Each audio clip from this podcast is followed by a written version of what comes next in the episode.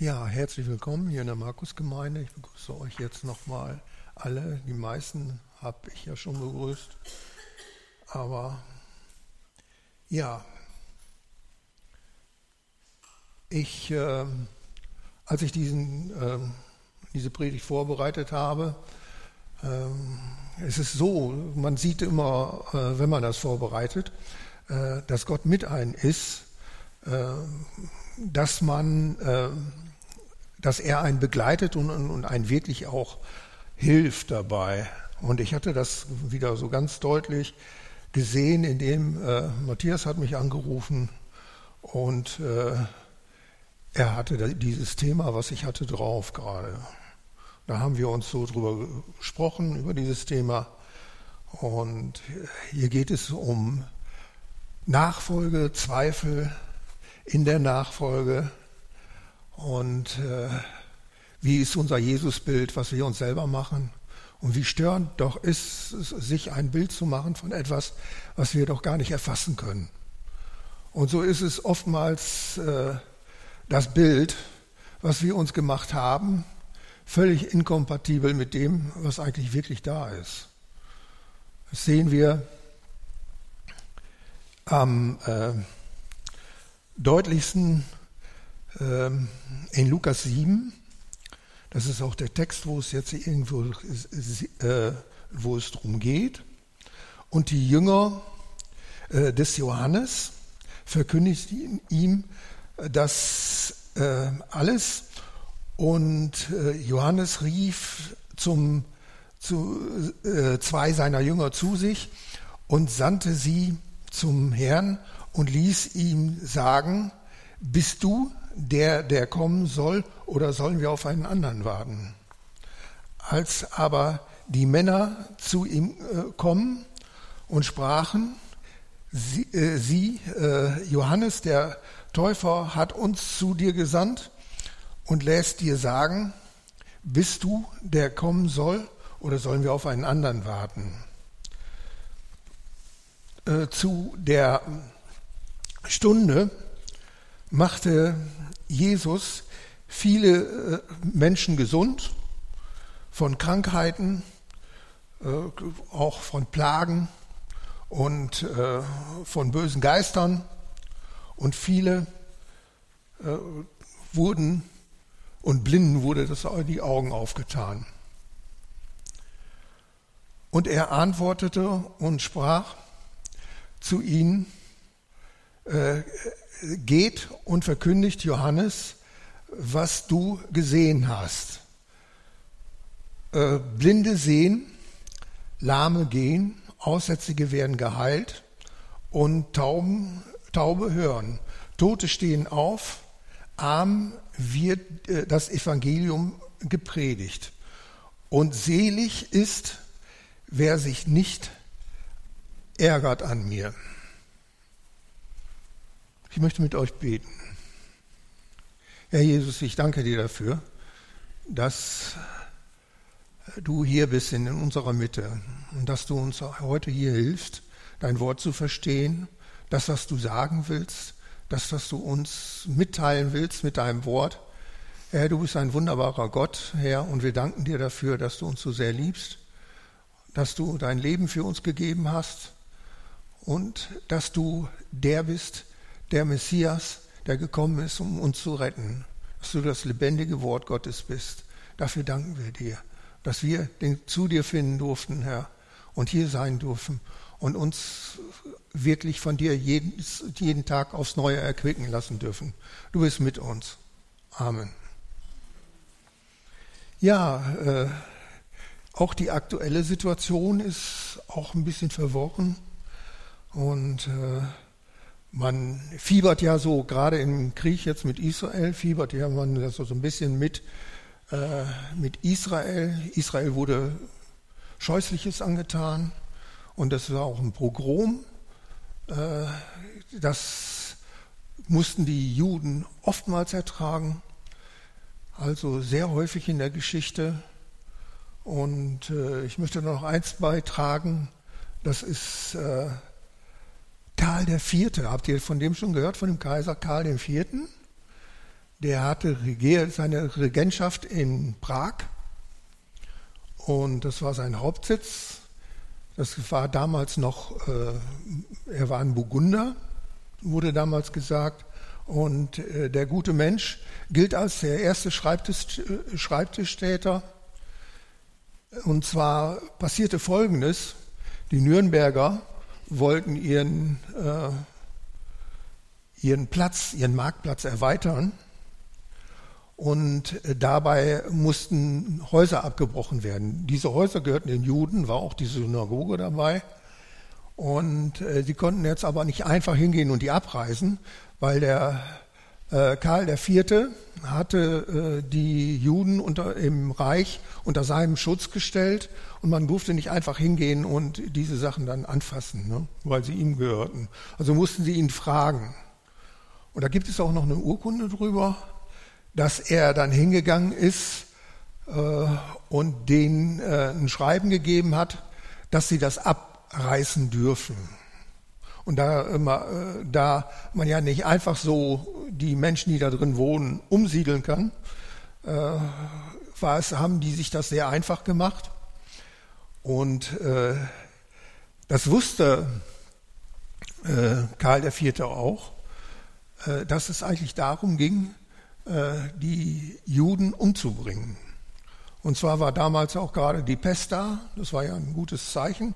Die Juden waren ja Brunnenvergifter die haben ja, sind ja hingegangen und haben äh, die Pest in Deutschland verbreitet. Das wurde wenigstens gesagt von einigen und war dann auch immer äh, ein Mittel dafür, sich den Juden zu, äh, zu entledigen. Und das passierte dann, hat er ihnen eine Urkunde gegeben, dass sie diese Häuser abreißen durften. Und dann sind die hingegangen, haben die Leute aufgehetzt und dann sind sämtliche Juden, die damals in, in äh, Nürnberg wohnten, umgebracht worden. 500 Stück, 500 Leute. Einfach so. Und äh, er ist dabei, dass, dass er das zugelassen hat, war eigentlich deswegen, er sehr, sehr äh, gut bestochen worden. Er hat, er hat sehr viel Geld dafür gekriegt von den Nürnbergern und er hatte es dann wiederholt in anderen Städten auch so gemacht. Ja, und deswegen gilt er als erster Schreibtischtäter. Es ist irgendwie äh, schon ein bisschen fragwürdig, was ein Geldmangel, den der Kaiser hatte. Er war, damals war es ja nicht so, der Kaiser kriegte nicht einfach so Steuern, ne, sondern er musste sehen, woher er sein Geld kriegte. Und äh, entweder, er hatte ja nicht so einfach so Ländereien, und äh, natürlich hatte er auch ein hohes äh, äh, Auskommen. Also er musste sehr viel Geld aufbringen. Er musste sehr viele Leute bestechen und äh, zufriedenstellen, musste seinen Haushalt äh, führen. Und das waren ja immer die ganzen Feste geben und alles Mögliche. Deswegen brauchte er immer, war er immer klamm und brauchte immer viel Geld. Und so einfach machen sich das, machen sich das manche Leute. Jetzt zur aktuellen Situation, was wir so böse dieser Angriff auch war. Ich weiß nicht, was, was jetzt passiert, mit gleicher Münze zurückzahlen und äh, es werden sehr viele unschuldige Menschen sterben. Und zwar, weil man mit gottloser Faust zurückschlägt. Das ist das Einzige, was den Menschen immer wieder einfällt. Mit gottloser Faust zuschlagen. Und äh, sicherlich, die wollen sich, in, sich, müssen sich ja irgendwie absichern, sagt man auch. Und das begründet sich ja auch irgendwo ganz gut. Nur, äh, ob das im Sinne des Herrn ist, ist fragwürdig. Ein äh, Freund von mir, der war mit jemand anders, also mit einem Inder, hatten die äh, sich gesagt, die, die, äh, der Inder ist übrigens der Sohn von dem, der die ganzen Gemeinden gründet in Indien. Da habt ihr sicherlich von gehört und hier äh, Hergen hat er auch da mal von berichtet. Und hier in der Gemeinde. Die sind dann, äh, die haben gesagt, die wollten Kontakt zu einer Synagoge aufnehmen. Die sind dann zu, den, äh, zu der Synagoge gegangen und haben den äh, Vorsteher gesprochen und dann sagte mir äh, der gute Mensch, der, hätte, der äh, Vorsteher wäre sofort hingegangen und hat gesagt, also ich will euch gleich von Anfang an sagen, Jesus ist nicht der Erlöser, ist nicht der Messias und wir sehen das so und wir sind davon überzeugt und, und so weiter und so fort. Und hat das gleich von Anfang an klargestellt und dass sie da auch nicht irgendwie welche Versuche starten sollten. Und äh, das, was daraus resultierte, war, sagte er äh, mir, wäre eine total kalte Atmosphäre.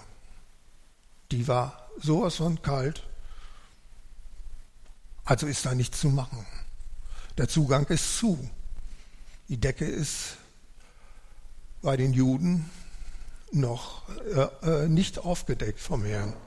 Es soll ja eines Tages passieren und wir freuen uns auf den Tag, denn äh, wir werden dann auch schon beim Herrn sein und werden ihn vom Angesicht sehen. Und äh, das ist auch gut so. Aber wollen wir jetzt mal zurückkommen auf Johannes? Und wir sehen hier bei Johannes, äh, Jesus äh, machte nicht das, was sich Johannes so vorgestellt hatte. Sicherlich hatte er sich vorgestellt, äh, mit Jesus so wie der Messias, äh, der gründet sein Friedensreich. Es wird alles herrlich und es wird alles ganz toll. Nur, äh, dass sich dieses Friedensreich auf dieser Welt nicht verwirklichen lässt. So nicht, wie wir es hier haben. Das sehen wir hier. Das sehen wir überall. Das sehen wir in, in der Ukraine, das sehen wir in, in China, das sehen wir in, in äh, ja, man kann einfach schon sagen, das sehen wir manchmal in Familien, wo der eine den anderen unterdrückt, wo er den anderen nicht hochkommen lässt, wo er den anderen zerstört. Das passiert sehr häufig.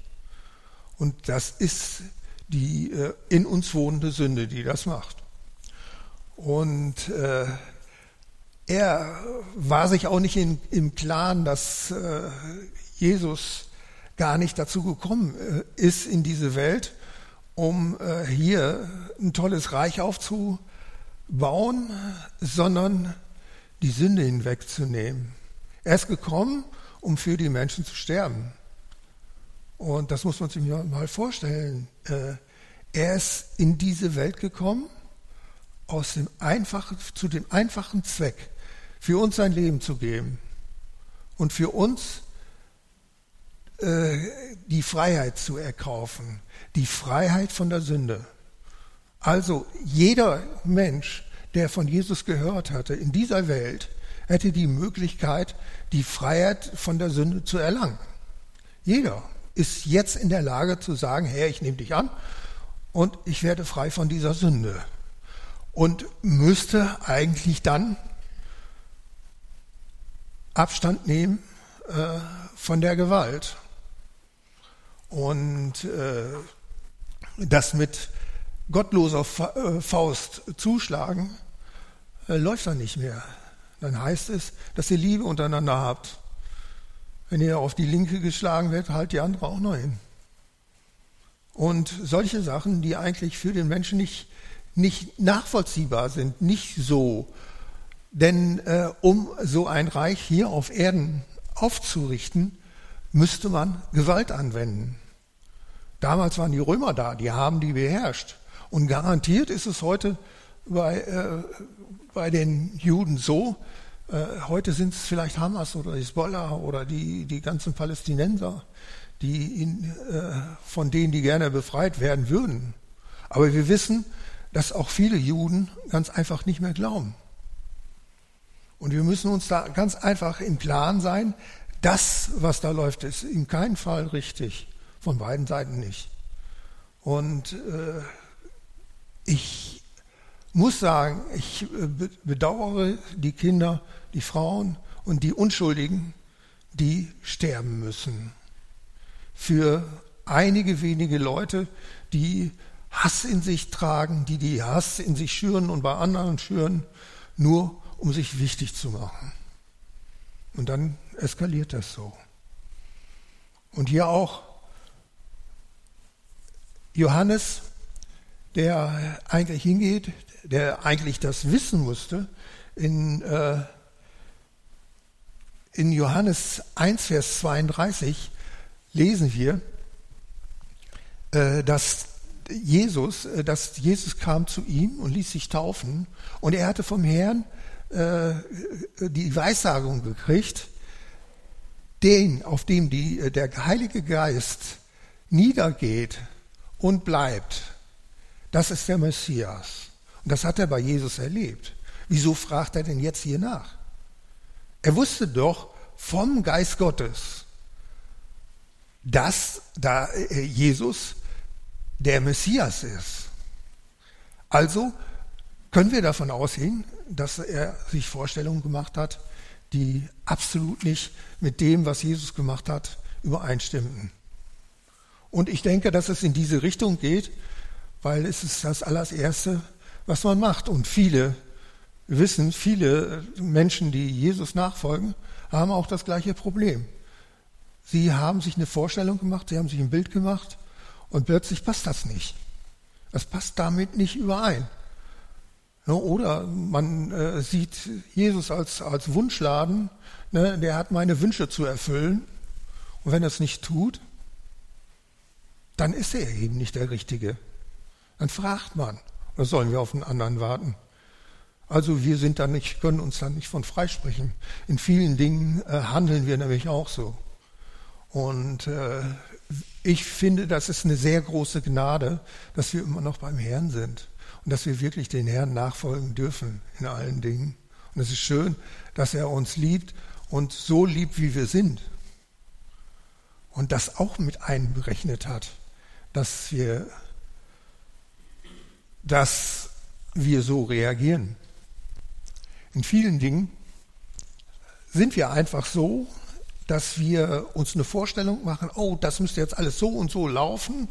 Und diese Vorstellung ist eigentlich das, was den Herrn hindert, das zu tun, was er gerne möchte. Auch an uns. Weil wenn wir diese Vorstellung haben, ist es ja so, äh, dass wir äh, Gott praktisch vorschreiben, was er zu tun oder zu lassen hat.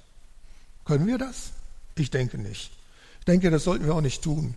Wir sollten nicht hingehen und sagen, Gott, du musst jetzt so oder so sein, sondern wir sollten sagen, Gott, schön, dass du da bist und dass du wirklich mit uns bist, dass du uns liebst von ganzem Herzen und uns und wir dir nachfolgen dürfen. Sehr deutlich ist es auch noch zu sehen äh, in, in Johannes 6, da wird ja beschrieben, äh, da ist ja erstmal die, äh, wird erstmal beschrieben die äh, die Speisung der 5000, da ist, geht Jesus ja hin und äh, vermehrt das Brot, oder besser gesagt, der Geist Gottes vermehrt das Brot. Oder wie das zusammenhängt, wissen wir alle nicht. Auf jeden Fall in seiner Gegenwart ist alles möglich, das wissen wir. Das ist das Einzige, was wir wissen und wissen können. Und so ist es hier, dass das Brot nicht alle wird, sondern die noch massenweise überhalten. Und die Menschen die finden das toll. Klasse, so einen König möchten wir gerne haben. Nie wieder hungern, nie wieder Not leiden. Vielleicht kann er das ja auch mit Gold machen. Ich denke, könnte der auch. Er könnte ganz einfach äh, sagen, hier Gold sei da und es wäre. Weil er ist das Wort Gottes. Und das Wort Gottes äh, äh, wirkt hier gerade in diesem Text ganz anders. Wir wissen, dass die Jünger äh, sehr in Schwierigkeiten gerieten, weil Jesus plötzlich hinging und sich selbst als Speise anbot. Er hat gesagt, ihr müsst mein Blut trinken und mein Fleisch essen.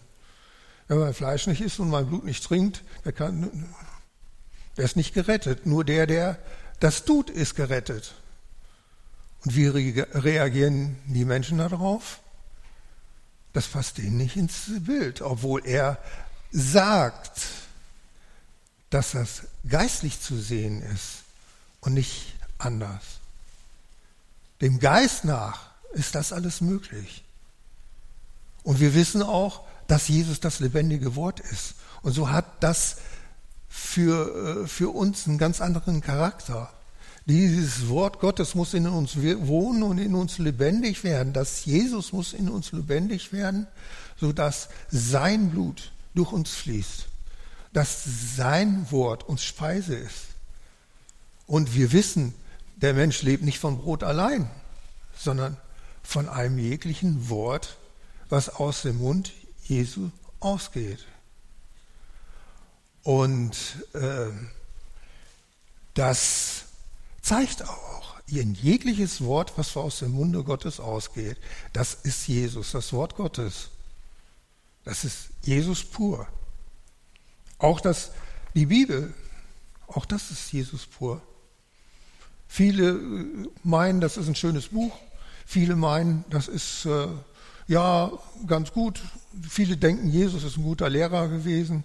Der hat auch vieles Nettes gesagt dass eigentlich alles, was humanitär ist und, und, und sonst wie Einrichtungen, dass die die Grundlage haben in seiner Lehre, in dem, was er gesagt hat, wissen die meisten gar nicht. Viele, die heute äh, äh aus anderen Gründen humanitäre äh, Sachen aufbauen, äh, sind aber trotzdem im Endeffekt von diesem äh, Wort von Jesus geprägt. Und so ist eigentlich die Jesus äh, das, was diese Welt am meisten positiv geprägt hat. Frieden untereinander, diese ganzen Sachen, sich einander lieben, diese ganzen Sachen, die sind durch ihn gekommen.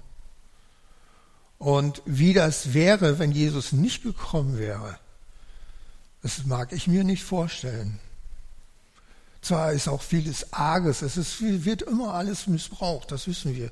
Die, die Menschen sind eben halt da, äh, die machen sich mit Sachen wichtig, die spielen sich auf mit Sachen, die verdrehen Worte, was Jesus gesagt hat. Und, äh, aber äh, man, irgendwann fällt das auf, weil das was sie machen und tun, nämlich nicht mehr die Wahrheit ist. Die Wahrheit ist nämlich auch Jesus. Das Wort Gottes ist Wahrheit. Pur. Also in, ich stelle das jedes Mal wieder fest, wenn ich das Wort lese, dass dieses wirklich eine Essenz ist. Und diese Essenz macht frei und auch von falschen Vorstellungen. In dem Text, wo äh, die Jünger nachher zur Rede gestellt werden und sie Jesus auch zur Rede stellen und er sagt, wie kann er uns sein Fleisch anbieten? Wie kann er uns das anbieten? Das ist unmöglich, ne? das ist eine Frechheit. Er passt nicht in das Bild. Und schon heißt es nachher, sie folgten ihm nicht mehr nach. Viele folgten ihm nicht mehr nach. Die einzigen, die blieben, waren Petrus und ja sicherlich auch noch einige mehr. Das heißt, viele folgten nicht mehr nach. Aber es ist schon die, äh, die äh, äh, Menge, die ihm nachfühlt, ist schon erheblich geringer geworden. Und äh, wir kennen das auch dass wenn es zu bestimmten Sachen kommt in den Gemeinden, dann äh, leeren sich die Stühle. Und oftmals ist es das, ich, ich habe das ja selber erlebt, ich habe Erweckung miterlebt, dass der äh, Laden voll geworden ist und genauso gut umgekehrt, dass der Laden, also die Gemeinde sich wieder gelehrt hat, dass viele zurückgegangen sind weil die entweder äh, bestimmten Sachen nachgetrauert haben, dass die äh, mit weltlichen Sachen geliebäugelt haben. Und das sagt Jesus ja auch in seinem Wort, dass das so passieren wird. Und auch hier. Und Jesus, das heißt da, Jesus hat von vornherein gewusst, wer das waren, die ihn nicht mehr äh, äh, feuchten. Und da heißt es auch, äh, hier von, von, da macht er zum ersten Mal äh, den Verrätergrund. Er sagt da, darum habe ich euch Zwölfe erwählt, aber einer von euch ist ein Teufel. Das ist schon eine harte Aussage. Aber dass die Jünger da nicht nachgehakt haben, verstehe ich auch nicht. Ja, dass ich, sowas hätte man doch wissen wollte. Wer kann das denn jetzt sein? Einer von uns ist ein Teufel. Da guckt man sich da erstmal um und, und äh, schaut sich die Leute an. Wer könnte das jetzt sein? es war nicht sich ersichtlich. Es hatte keiner damit gerechnet, dass Judas Iskariot es war, der ihn verriet.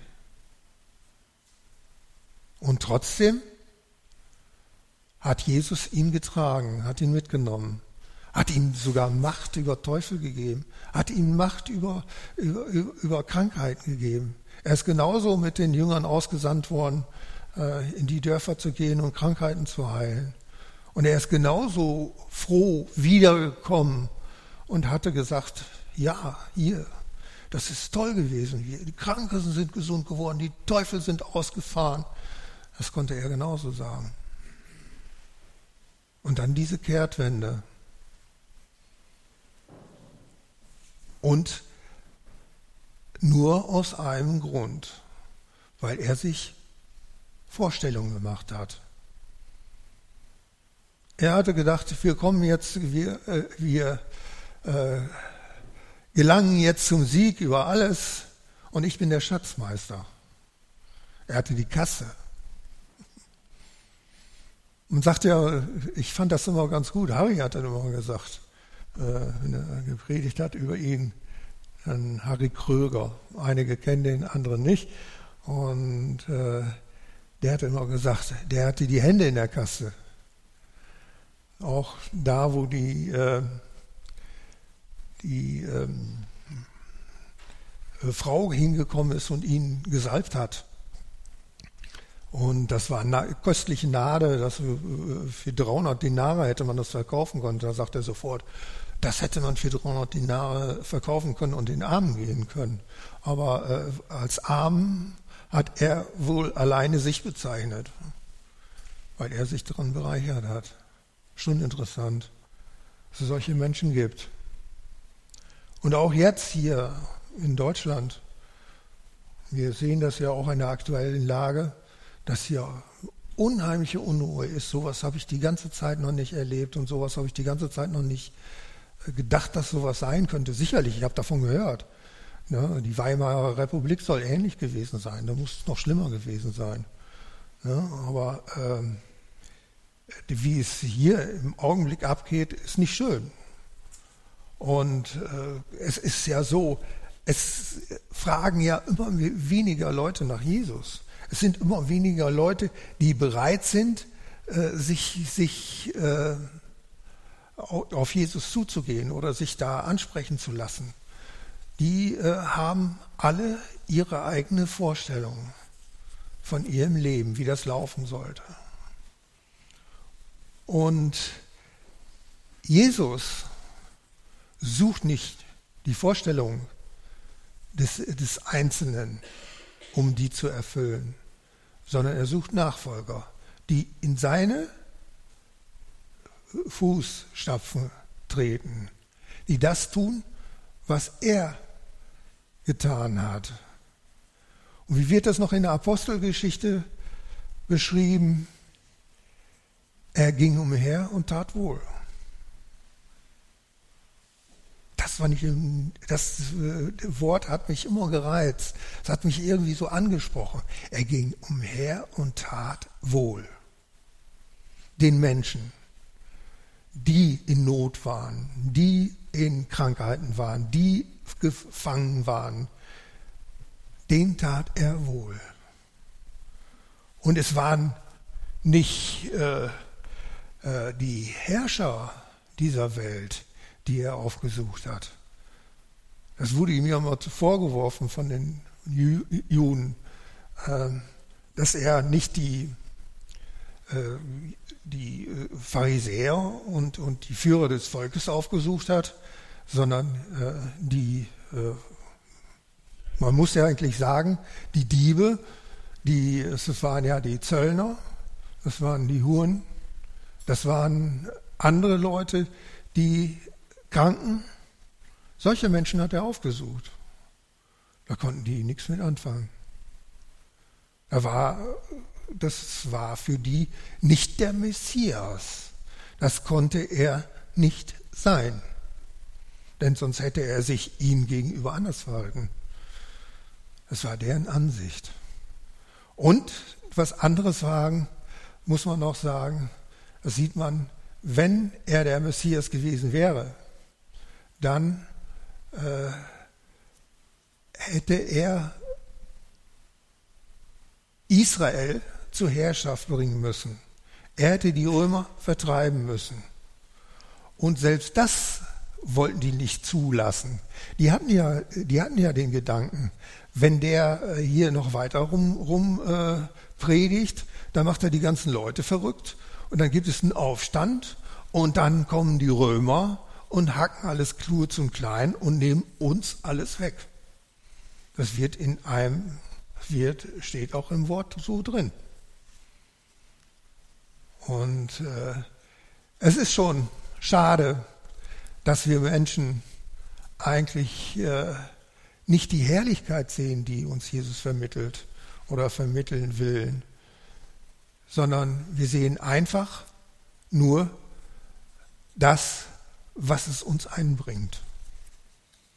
So ist auch die Frage der Jünger, die waren genauso. Die haben auch gesagt, was kriegen wir? Wir haben hier alles verlassen, was, was, was kriegen wir? Ja? Und äh, dass das nicht die richtige Einstellung ist, das sehen wir an den äh, Jüngern, die weggeblieben sind. Die haben nämlich auch nur ihren eigenen Vorteil gesehen. Es sind ja, wir wissen ja auch, dass es Gemeinschaften gibt, die äh, praktisch Positionen zu vergeben haben, je nach, wie man sich dann irgendwie verhält, was man macht. Aber das ist im Reich Gottes nicht so. Der Vater gibt sie dem, der er will. Und alles und wirklich alles ist Gnade. Ausschließlich Gnade, nichts anderes. Und wir haben auch nichts anderes zu erwarten. Wir haben keinen Lohn zu erwarten, außer die Gnade Gottes. Selbst der Lohn, den er uns nachher gibt, die Herrlichkeit Gottes, selbst das ist reine Gnade. Er müsste es nicht tun. Er tut es aus Liebe zu dir und mir.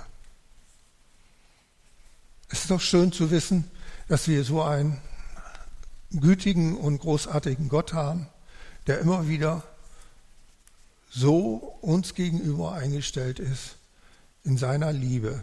Und wir sollten auch so den Menschen gegenüber eingestellt sein. Und so ist es schwierig für mich, gerade in letzter Zeit, irgendwie Partei zu nehmen. Auch Partei, wo äh, eigentlich nicht das gemacht ist, wird, was Jesus sagt. Jesus sagt, äh, mein Reich ist nicht von dieser Welt. Und unser Reich ist auch nicht von dieser Welt. Unser Reich ist im Himmel. Und die paar Jahre sitzen wir locker ab. Und was dann auf uns zukommt, das ist unvergleichbar. Mit jeder Vorstellungskraft, mit jeder Wunschkraft, die wir haben, weil wir einfach das nicht vorstellen können. Uns fehlen die Worte. Garantiert. Aber wir werden in Jubel ausbrechen, da bin ich von überzeugt. Wenn wir vom Herrn stehen und äh, ihm wirklich äh, ja, begegnen, von Angesicht zu Angesicht, wird der Jubel groß sein. Jede Träne wird abgewischt sein. Jede Falschheit, jede Bosheit, alles das, was uns eigentlich irritiert, ist weg. Ist einfach weg. Und hat da nichts verloren. Und es wird keiner sich grämen um irgendetwas. Hätte ich doch oder sonst was. Auch im Himmel wird sich keiner die Frage stellen, hätte ich das doch anders gemacht. Ich bin mal irgendwann zum Ergebnis gekommen, das Wichtigste, was es da gibt, ist da reinzukommen. Denn das löst alle meine Probleme. Das hier auf der Welt nicht. Und so sollen wir auch genau das tun, was Jesus ist und getan hat. Er ging umher und tat wohl. Er verkündigte die frohe Botschaft. Er ging auf die Menschen zu und äh, sagte denen, es gibt ein Reich, was auf dich wartet. Und wenn du willst, kannst du da sein. Nämlich das Reich des Herrn. Und die Liebe Gottes, die uns da erwartet, wird alles überstrahlen. Und die Wärme wird wunderschön sein. Und auch in Hinsicht auf Israel. Ich freue mich drauf, wenn endlich die Welt so weit ist, dass die Decke den Juden von den Augen weggenommen wird, dass sie sehen können, den die sie durchstochen haben.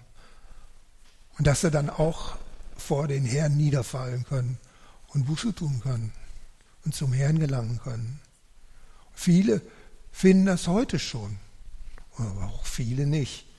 Und auch Jesus sagte damals zu den Pharisäern, ihr seid nicht, die waren alle, die hatten einen astreinen Stamm, Stammbaum, bis auf Abraham hin oder was, sonst was. Die hatten den Stammbaum.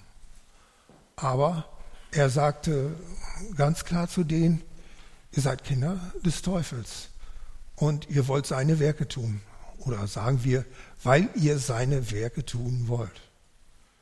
Und Ihr wollt euch auch an dem erfreuen, was Satan euch zu bieten hat.